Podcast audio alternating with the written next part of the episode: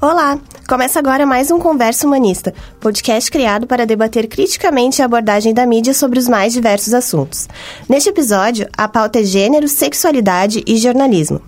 Mulheres e LGBT são minorias quando discutimos jornalismo, tanto na forma como são representados, como no exercício da profissão. No entanto, são protagonistas de notícias em que fica evidente o aumento do número de casos de feminicídio e assassinato de pessoas LGBT. Eu sou Tuane Judes, repórter do Humanista, e ao meu lado está Liz Dias, estudante de jornalismo aqui da URGS e ex-repórter do portal, Pamela Stocker, jornalista e doutora em comunicação, e o chefe de reportagem da Rádio Guaíba, Ricardo Ponte. O Brasil é o país que mais mata travestis e transexuais, segundo o relatório divulgado pela ONG Transgender Europe no final de 2018. Comparando o período de 1 de janeiro a 15 de maio nos anos de 2018 e 2019, o número de assassinatos de pessoas LGBTs aumentou, de acordo com uma pesquisa divulgada pelo Grupo Gay da Bahia em maio deste ano. E o número de mulheres vítimas de feminicídio cresce a cada dia, como podemos acompanhar nas notícias diariamente.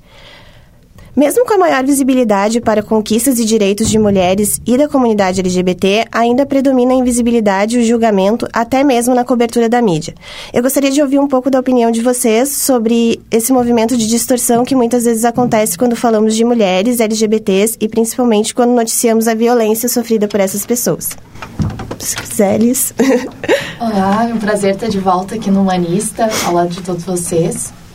Eh, eu acredito que tem aí duas questões. A primeira é a questão de lugar de fala, que é super complexo. Um, se muitas vezes nem algumas mulheres, por exemplo, compreendem e, e percebem a forma como são retratadas e essas distorções, porque a gente está falando de coisas que são culturais e já fazem parte da nossa estrutura, né? Há milhares de anos a gente, como sociedade, submete a mulher a gente invisibiliza a comunidade LGBT. Então, muitas vezes, a própria mulher, o próprio LGBT não, não percebe essas nuances. Então, é super importante que a gente tenha mulheres falando para mulheres, que a gente tenha LGBTs falando para, mulher, eh, para LGBTs. Então, acho que essa questão do lugar de fala é super importante. Mas também a gente precisa que o, a sociedade como um todo e que essas instituições, como o jornalismo, por exemplo, também tenha esse olhar e mesmo quando, para que a gente alcance né, uma posição em que mesmo quando um homem está falando pra uma, sobre uma mulher, por exemplo, consiga ter essa sensibilidade e perceber que tem um atravessamento aí das suas subjetividades quando, enquanto homem falando sobre essa mulher. Então, acho que a gente tem esses dois pontos super importantes e sim, quando a gente fala de dados de, violência, isso fica muito claro, né? A gente vê, a gente está num país que uma mulher morre a cada duas horas. Então, é uma coisa muito complexa e que está ligada com a vida das pessoas, né? Então, a gente precisa ter esse cuidado, né? ainda mais nessa posição de jornalistas que a gente tanto reproduz essas estruturas como a gente também tem a chance de trazer um novo olhar e de esclarecer para as pessoas. Então a gente precisa ter esse cuidado e esse olhar para essas questões. Pamela? Eu acho que essa problemática ela vai atravessar várias esferas ali da produção dentro da comunicação, né? A gente pensando a comunicação como todos os produtos midiáticos aí possíveis, né? Não só o jornalismo, a publicidade, mas também a própria telenovela, o cinema e tudo mais. E se a gente for pensar no que a Liz falou, nessa questão de lugar de fala ou de representatividade, por exemplo, a gente pode olhar para isso em várias esferas dentro da comunicação. Na esfera de produção, por exemplo, né? Como eu, eu sou jornalista, sou da área do jornalismo, eu vou dar os exemplos dentro disso, mas a gente pode pensar de forma mais ampla, tá? Na esfera de produção, a gente sabe que nas redações jornalísticas, por exemplo, a gente tem um número maior de mulheres trabalhando. Nas universidades, a gente tem um número maior de mulheres estudando jornalismo, mas na prática, nas redações, quem assume os cargos de chefia e as posições de poder ainda são os homens. As pessoas que têm um salário mais elevado dentro das redações ainda são os homens. Né? Depois, se a gente for pensar, então, aí, vou, seguindo no exemplo do jornalismo, uh, na produção mesmo das matérias, né? Quem é que a gente está usando como fonte para nossas matérias? Depois que a gente está lá dentro da redação? Quem são as pessoas que são convidadas para falar? Quem são os especialistas? E eu faço um adendo, Tuane, que tu falaste ali, a gente vai focar em gênero e sexualidades. Quando eu tô falando de gênero, automaticamente eu tô falando de todas essas outras coisas além da sexualidade. Não dá para não falar de raça, por exemplo. Se a gente for falar de raça, então, aqui, né, o número de mulheres é maior. Vamos ver a porcentagem de pessoas negras que estão representadas ali, né? Vamos ver a quantidade de pessoas trans. Vamos ver a quantidade de pessoas... Vamos ver por idade, por faixa etária, né? Dá para fazer vários recortes aí. Mas voltando, então eu tenho ali dentro das redações procurando fontes. Quem são as fontes? Tem várias pesquisas sobre isso, né? A gente vai ver que, sei lá, 20, no máximo 30% das especialistas que são chamadas para falar são mulheres. Se eu for ver quem são as mulheres negras que vêm para falar, então, né, não preciso nem comentar aqui com vocês. E assim a gente segue em todas essas esferas, né? Desde a produção até a divulgação. É, elas são atravessadas pelo gênero e são atravessadas por todas essas outras diferenças também. E como a Liz falou, uh, o problema não é uh, sermos diferentes, mas sim quando essas diferenças se transformam em desigualdades. Então, essa não representatividade, esse não espaço para essas outras vozes, né? Esse nosso não olhar para essas outras vozes, dentro do nosso privilégio, eu, no meu privilégio de mulher branca, cis, não conseguir ver isso, não conseguir ver esse todo, né? Aí pode ser problemático, porque daí a gente transforma essas diferenças em desigualdades, né? Sim. Uh, Ricardo, tu que está no, no mercado há, há, mais tempo, assim, como é que tu enxerga essa questão? Olha, é complicado, viu? Complicado porque eu acho que a gente ainda uh, apresenta na imprensa diária esse tipo de debate em alguns programas muito específicos ainda, né? Eu acho que falta muito a cobertura geral a respeito do que acontece, com um pouco mais de cuidado em relação aos casos, diferenciando, às vezes, falaste aí do, do, feminicídio, né? Diferenciando o feminicídio do homicídio, diferenciando a homofobia do homicídio, né? Eu não vou dizer que a imprensa está certa nem errada, só que a gente também precisa saber que as redações às vezes são pequenas demais, é um, um pingo de gente para fazer as coisas que precisam ser feitas e não dá realmente para dar toda a atenção para alguns casos, sabe? Uh, e é uma guerra diária dentro da redação, uh, o tipo de abordagem que tu vai dar para as coisas, sabe? É complicado porque tu te depara com colegas que são muito preconceituosos também, com uma criação preconceituosa, uma criação machista, ou, ou mulheres que, como falava a Liz, né, não se dão conta da forma como estão tratando um assunto de gênero. É, é muito complicado uh, essa construção toda, ela é muito lenta, né?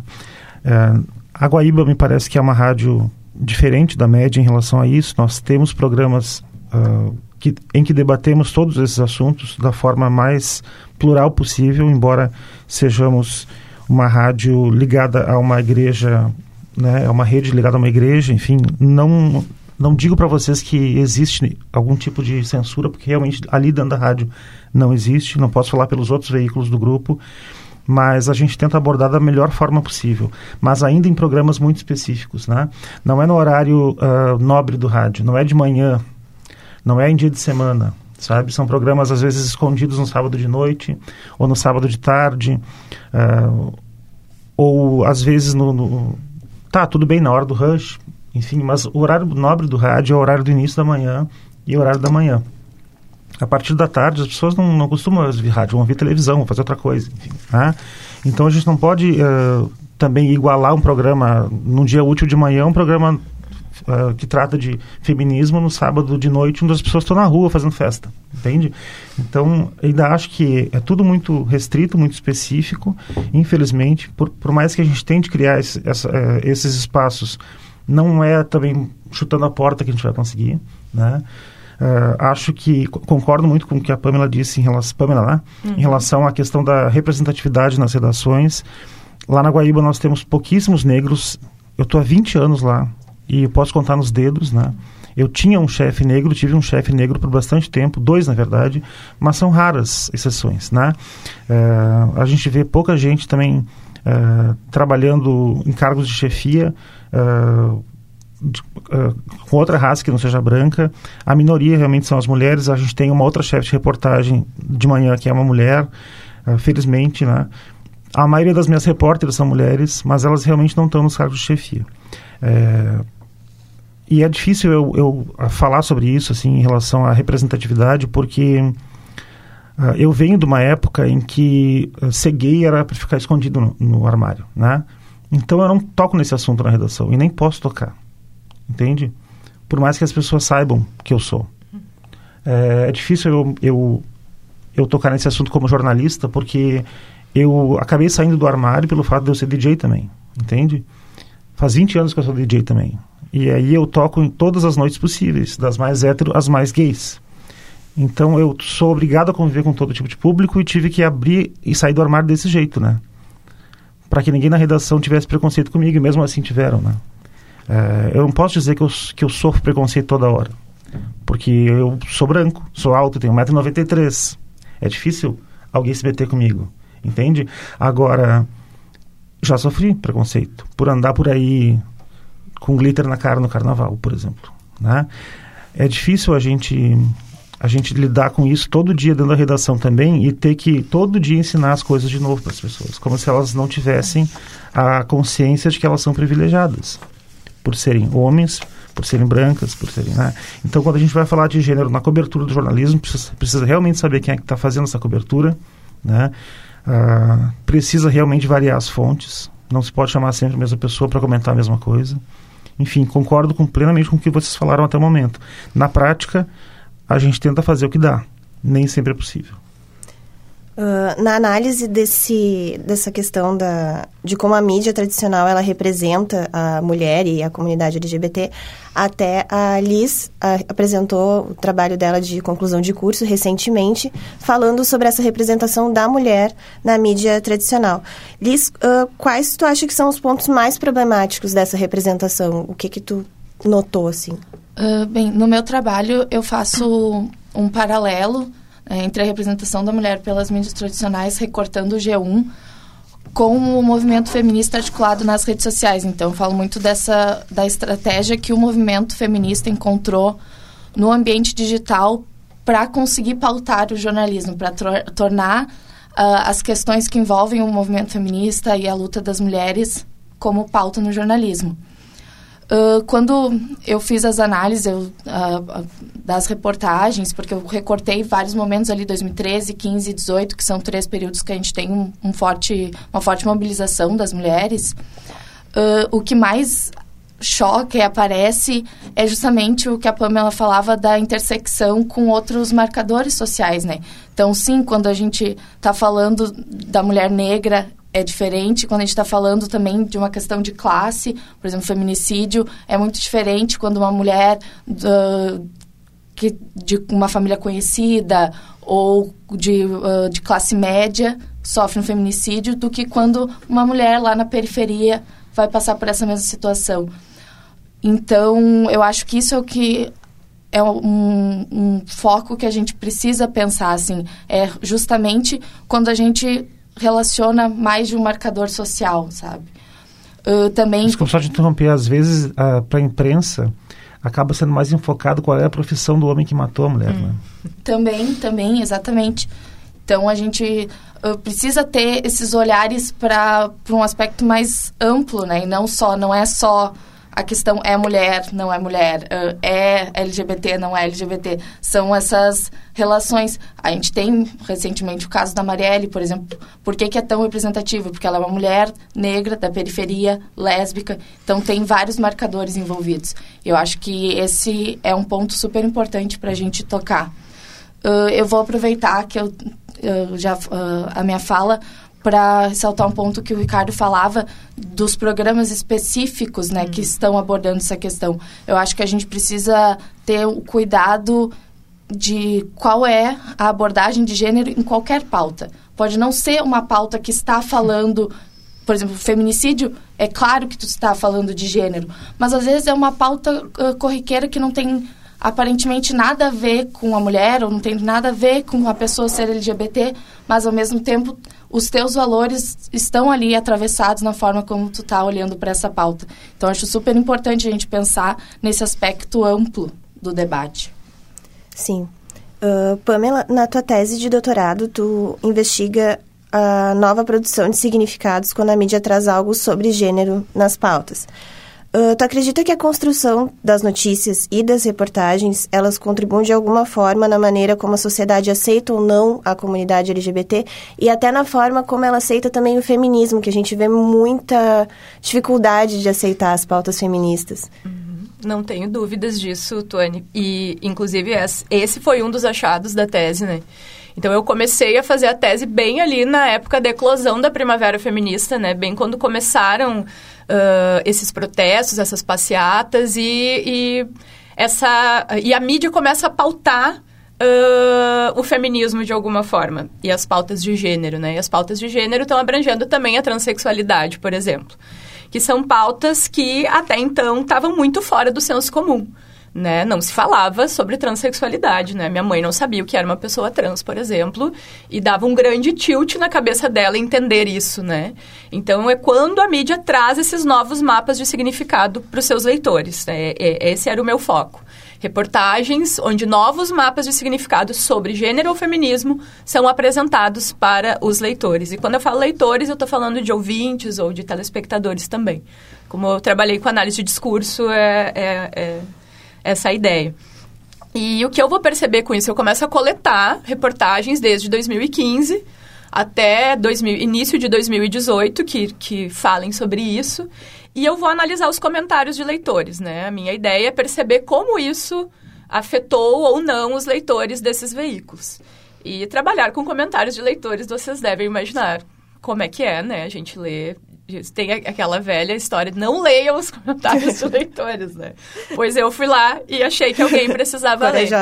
É, numa perspectiva Foucaultiana mesmo, que é como eu trabalhei, a ideia de que esses uh, comentários de leitores são microdocumentos e que eles têm uma grandeza simbólica e de significação ali, né? Então, se algo pode ser dito numa sociedade, se algo é dito numa sociedade, é porque aquilo pode e deve ser dito. Então, se alguém se sente à vontade de, na sua rede social, com a sua foto, com a foto da sua família, com o seu nome completo e ali fazer determinado comentário numa página jornalística, é porque realmente essa verdade, de alguma forma, perpassa a vivência e, e a percepção de mundo dessa pessoa, né?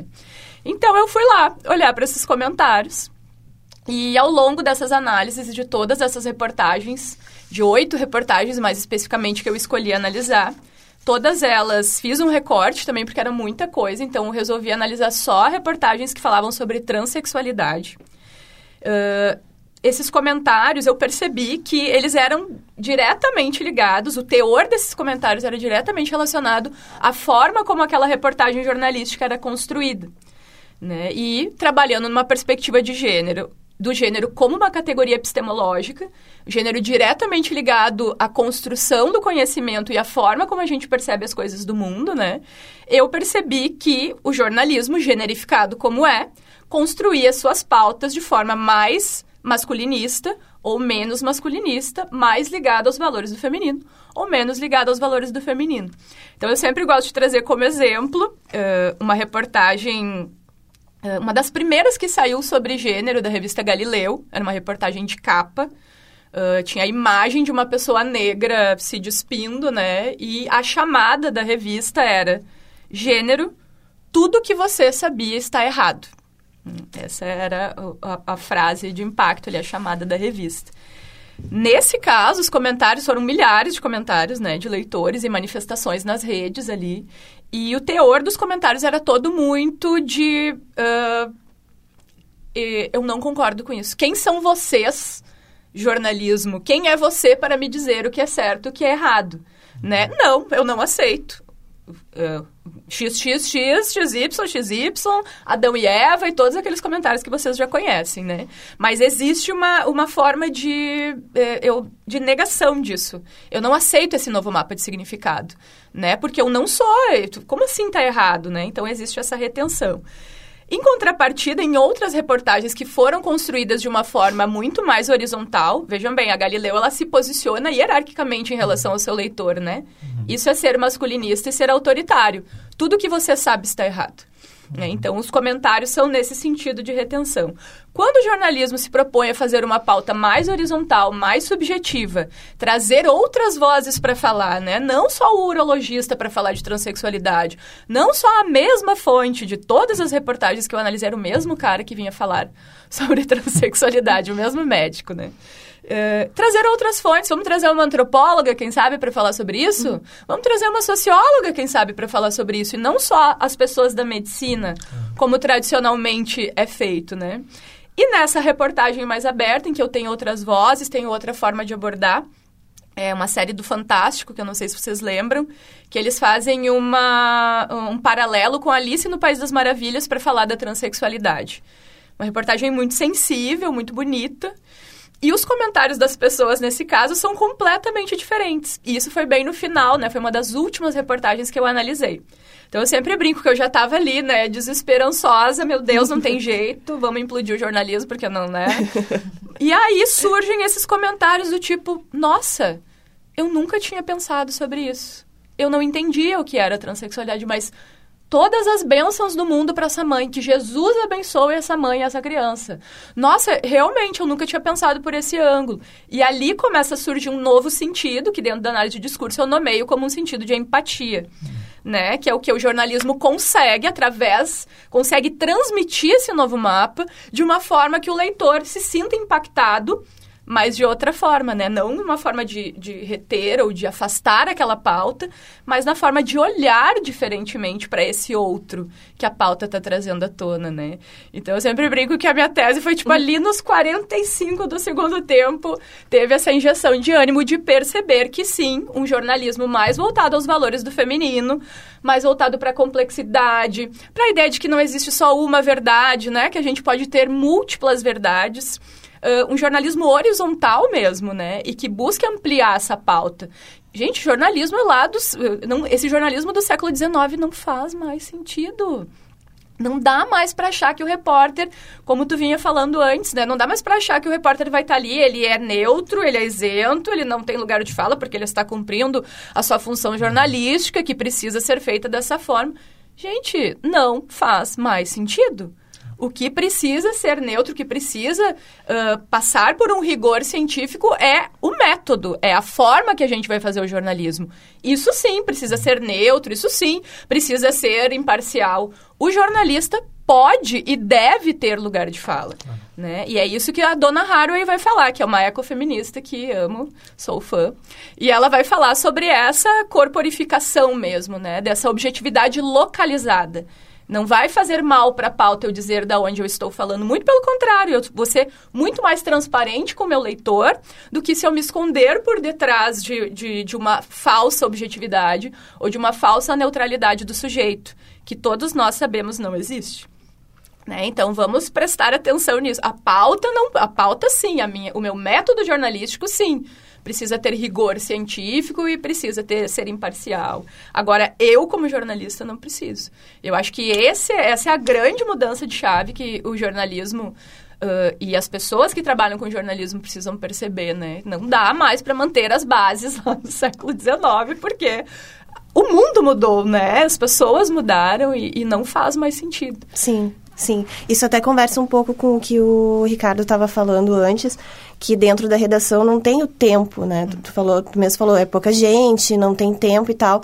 Como tu acha que uh, isso que a Pamela falou dessa mudança de, de chave, ela pode acontecer numa redação que, que tem essa estrutura que é menor, que tem poucas pessoas? Como tu acha que isso pode acontecer? Mas até é mais fácil numa redação com, pouca, com poucas pessoas, uh, alguém se insurgir contra uma uma fala que era dominante até então, entende? É, a gente toda hora está fazendo essas brigas lá dentro, né?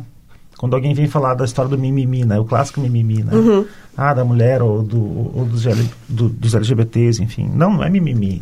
É que tu não é. Tu não está sentindo isso na pele, entendeu? É, então é muito importante que a gente faça essa batalha diária todo dia com amigos nossos, na verdade, são amigos nossos que são ignorantes, na verdade, né? Algum, não vou dizer que, que nenhum deles seja mal intencionado, até pode ser que seja, mas a maioria é ignorante mesmo. Ignorante porque não vive isso na pele, não vive, não tem um parente, não tem uma, uma prima que foi estuprada, não teve uma filha que foi morta, não teve um, um irmão que, que, que foi espancado na rua, entendeu? Então, é, é uma briga diária para formar ou para ajudar a formar uma ideia diferente. Essa ideia de inclusão, essa ideia de jornalismo horizontal que, que a Pamela vinha falando, né? É, tu, tu não pode...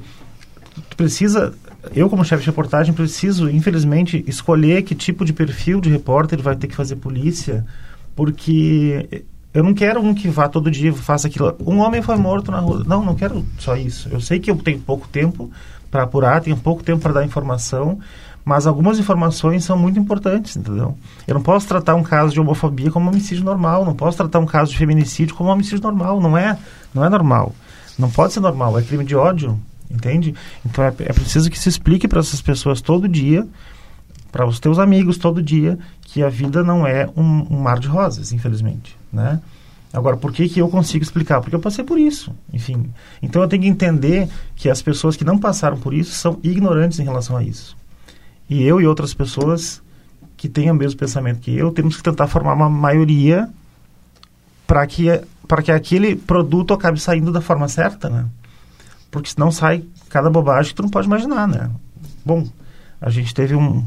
Eu tava, tava vindo para cá e ainda tem esse problema, né? Tipo, a Valéria, todo mundo conhece a Valéria, né? Valéria, transexual, cantora, tava, fez um textão no Facebook dizendo que a divulgação da peça dela, que é uma peça de São Paulo que vem para cá, que vai se apresentar, acho que é na Casa de Cultura Mário Quintana, colocou que o personagem dela é um travesti. Sabe? E na imprensa tem muito desse negócio do o travesti foi morto, né? Uh, eu acho que algumas figuras, por mais uh, glamorizadas que sejam, por mais mainstream que sejam, ajudam um pouco nisso, né? Por exemplo, assim, a figura do ou da Pablo Vittar. A imprensa toda se pergunta, mas é o Pablo Vittar ou é a Pablo Vittar? Hum. No caso do ou da Pablo Vittar, é, pode ser as duas coisas, né? Porque é uma figura que quebra um pouco esse esse tabu, né? Do tipo, eu não sou homem nem mulher, sou as duas coisas. sou, sou na, em casa sou como eu quero, na rua sou como eu quero, daqui a pouco também não quero ser, entendeu? É diferente da abordagem que se tinha com a Roberta Close, por exemplo, nos anos 80, né? É, acho que, a, apesar de ser uma figura que precisa ir lá fazer uma super maquiagem e ficar lindíssima, é uma figura que está criando um certo debate dentro da sociedade. E dentro da forma de abordar da imprensa, né? Ah, mas tipo, é um homem, mas pode ser mulher. Eu posso né? Então, é, são coisas que fazem as pessoas ignorantes, não digo de ignorância, de, não é burro, não é, não é, isso, é ignorante de não conhecer mesmo, né? De não conhecer essa realidade, mudarem um pouco a forma de, de concepção. O que eu acho que a gente precisa cuidar também muito é, é um pouco da glamorização desse debate, sobretudo do debate do, dos LGBTs, né? Porque ah, com as mulheres, acho que já passou um pouco essa fase. O feminismo, graças a Deus, ajudou a tirar essa ideia de que mulher é, é, precisa ser a mais frágil, ou a mais cor-de-rosa, ou a mais maquiada, enfim. Isso já está batido, já está vencido há muitos anos. Agora, a, a pauta LGBT tem, tem, sido contaminada pela, pela história do pink money, né? Tipo assim, ah, os LGBTs são legais, por quê? Porque eles geram lucro na cidade com a parada gay entendeu? Então é lindo, maravilhoso, vamos fazer festa, vamos chamar todo mundo. A rede hoteleira tá linda, maravilhosa. Mas os LGBTs precisam de uma pauta de protesto, porque eles estão sofrendo ainda, por mais que eles gerem lucro. Então, se eu pago meu imposto, eu já não tinha que sofrer. Entende? Eu já, eu já não tinha que passar por nada do que eu passo. Eu pago meu imposto com qualquer pessoa. Não, eu tenho que gerar lucro como LGBT. Entendeu? Para a sociedade me respeitar. Uhum. E para as pessoas entenderem por que uma parada gay existe. E por que a imprensa precisa cobrir essa parada gay. Né? Então, uh, acho que tentei resumir alguns pontos aí que as gurias falaram também e, e dizer que dentro da imprensa, dentro da redação, uh, dentro da redação diária, a briga também é diária, né?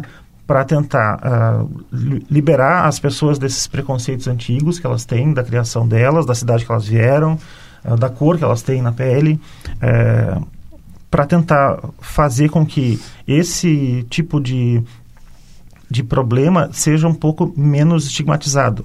Uh, chega lá o dia uh, que se cobre um, um, homicídio, e claramente é um homicídio de homofobia, aquela situação clássica que o homossexual leva um ou dois homens para dentro de casa, eles vão lá, extorquem o homossexual, roubam o homossexual. Ah, mas meu Deus, como é que eu vou cobrir isso? Ah, será que pode falar que ele foi...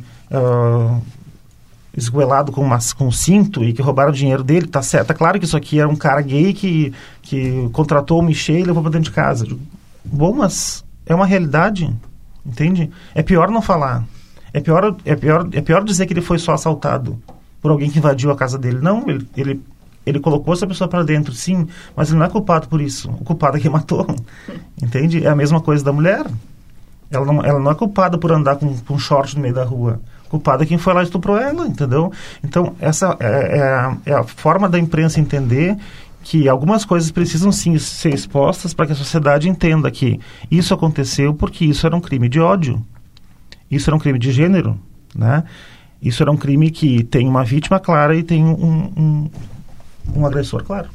Sim, isso é uma grande dificuldade porque a gente vê em várias matérias, as, as matérias começam sempre culpando, alguns títulos culpam, já culpam a vítima uhum. de cara. Acho no TCC da Liz, ela começa falando de um caso em que a mulher ela é ela dizem que ela foi morta porque ela foi pega na cama com o cunhado uhum. alguma coisa assim e, a, e, no fim das contas o cunhado tinha abusado dela a, a, história tinha sido totalmente diferente alguns jornalistas me parecem que querem ser delegados de polícia né na forma de abordagem da coisa porque é Sim. é tão técnico às vezes assim e, e, ao mesmo tempo técnico e cheio de, de preconceito em cima que, que na hora que tu é chefe de, de, de, reportagem, por exemplo, no meu caso, eu tenho que muito bem escolher quem é que vai fazer. Uhum. Não porque eu tenho que ser tendencioso, mas é que eu quero que saia certo.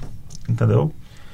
É, é complicado, assim. É, alguém, é, alguns repórteres eu conheço há muito tempo e fazem há muito tempo jornalismo 20, 30 anos e não conseguiram se livrar disso. De, de ter que encontrar, às vezes, um, um culpado e às vezes o culpado não é o agressor, sabe? O culpado é quem morreu, uhum. quem é a vítima. Isso está completamente errado. Completamente errado. E, e, inclusive com pessoas que seguem vivas às vezes, né? E que sofrem às vezes um linchamento moral depois de ter sofrido um linchamento às vezes físico. Uma segunda violência, né? É uma segunda violência. Me parece que o que acontece é um julgamento moral mesmo da vítima, né? Que é bem comum no, nos, nas notícias de feminicídio ou de violência contra a mulher. A gente teria milhões de exemplos aí para dar. Mas o, o, que eu queria pontuar disso, uh, que tu falava, é que ninguém nasce sabendo, né? E, e essas pautas são muito novas para a sociedade também, se a gente for falar da, da transexualidade, por exemplo. E é claro que o jornalista que está ali dentro, certamente na sua formação não teve acesso a, a, a esse conhecimento, né? Então, vai para a redação reproduzindo algumas coisas e reproduzindo alguns preconceitos. Então, a gente, se for para a raiz, a gente vai ver que o problema é, é anterior à, à redação. Uhum. É, talvez na, a formação jornalística esteja de alguma forma em déficit com essas questões, formação né? escolar, né? Formação escolar, formação jornalística, né? Mas o que não isenta o profissional depois de estar lá na redação dessa responsabilidade social, né? E de se atualizar. que, que também, essa né? é a demarcação que a gente precisa fazer. Ok, ninguém nasce sabendo, né? Ok, são temas muito novos muitas vezes, mas isso que a gente estava falando, existe uma responsabilidade social, jornalística de não reproduzir preconceitos, né? De não reproduzir essa forma de olhar para o tema que vinha sendo uh, adotada até então, né? E não dá, gente. 2019 falar outra vestida realmente é, é inaceitável, inaceitável. É, eu lá na redação sempre sou dou daquela linha clássica, né? Do que, que é o LGBTQI+, né? o que, que é cada um desses, né? E eu vejo que talvez o último dos, dos muros que tem que cair seja o da bissexualidade, né? Esse está muito longe de cair, talvez esse seja o maior tabu de todos, eu acho que um tabu maior ainda do que o da transexualidade, porque é uma pessoa que não é uma coisa nem outra, né? Para os, os para os puristas de plantão, para os moralistas de plantão. Então, é muito muro que a gente precisa derrubar ainda. A gente que eu digo assim, não só como participante do, do movimento LGBT, não sou, não, nunca levantei bandeira, nunca formei nenhum grupo LGBT por falta de tempo mesmo, porque minha vida é uma loucura. Mas uh, tento fazer a militância em todos os lugares que eu estou, dentro da redação, dentro, quando eu quando eu estou tocando nos, no, nas festas, sempre é assim, sempre foi assim, né?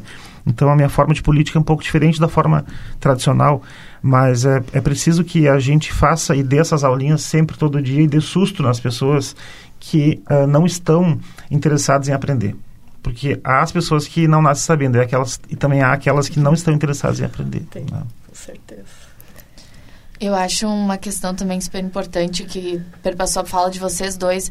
Aí, quando a Pamela fala da necessidade da, da gente pensar em fontes, por exemplo, um sociólogo, um antropólogo, uh, e também na, no exemplo que o Ricardo dá da Pablo, do, do Pablo. Uh, que essas questões voltam para aquela ideia que a gente tem de um conceito que gênero uh, é biológico, que tu nasce homem, tu nasce mulher. E é uma construção uh, social também. Então, a gente tem o que a gente atribui ao feminino, ao masculino. E quando a gente se dá conta que, por exemplo, tu pode ter um atributo que normalmente se identifica como feminino numa pessoa que tem o gênero masculino, então a gente percebe que gênero não é duas opções. Uhum. Sexualidade não são duas...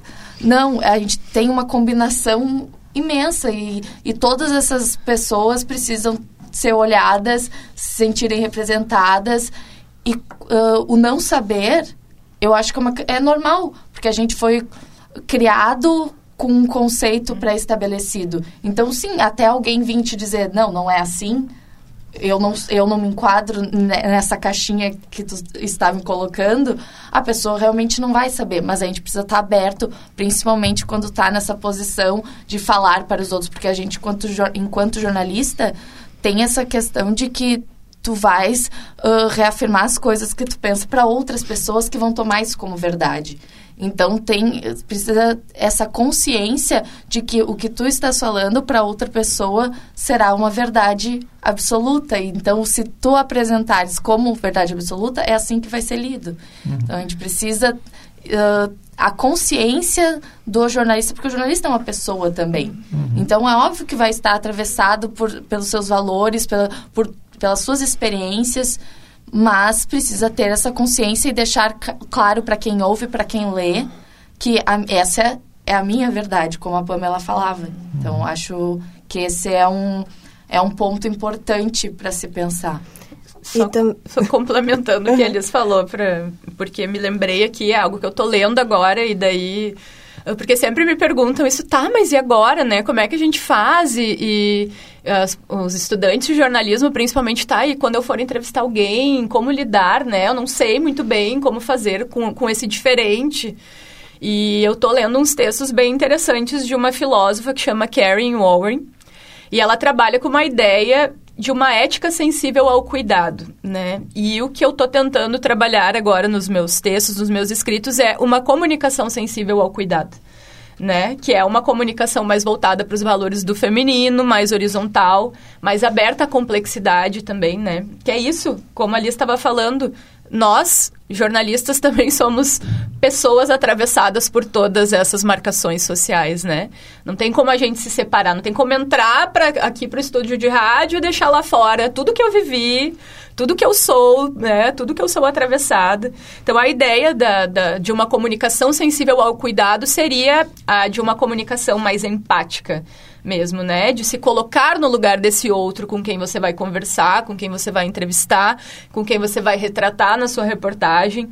E eu acredito que esse, essa pequena mudança de, de, paradigma, de chave, já seria o suficiente para a gente ter uma comunicação mais inclusiva, né? Mais aberta às diferenças, mais atenta à alteridade e mais afim de provocar mudanças mesmo, né? Que é para isso que a gente está na comunicação, é para isso que a comunicação existe. Ela é social, é. né? E se a gente não prestar atenção nessas pequenas coisas, a gente não vai conseguir fazer a mudança que a gente tanto deseja, né? Bom, a gente poderia ficar horas aqui falando sobre esse assunto, porque rende muito, mas o resumo é que nós, como jornalistas, temos que ter né, responsabilidade para falar dessas pautas, para abordar essas pautas e empatia também na hora de lidar com elas e na hora de lidar com as pessoas, estar mais abertos né, para isso. Mas o Conversa Humanista de hoje, então, fica por aqui. Até a próxima. Obrigado.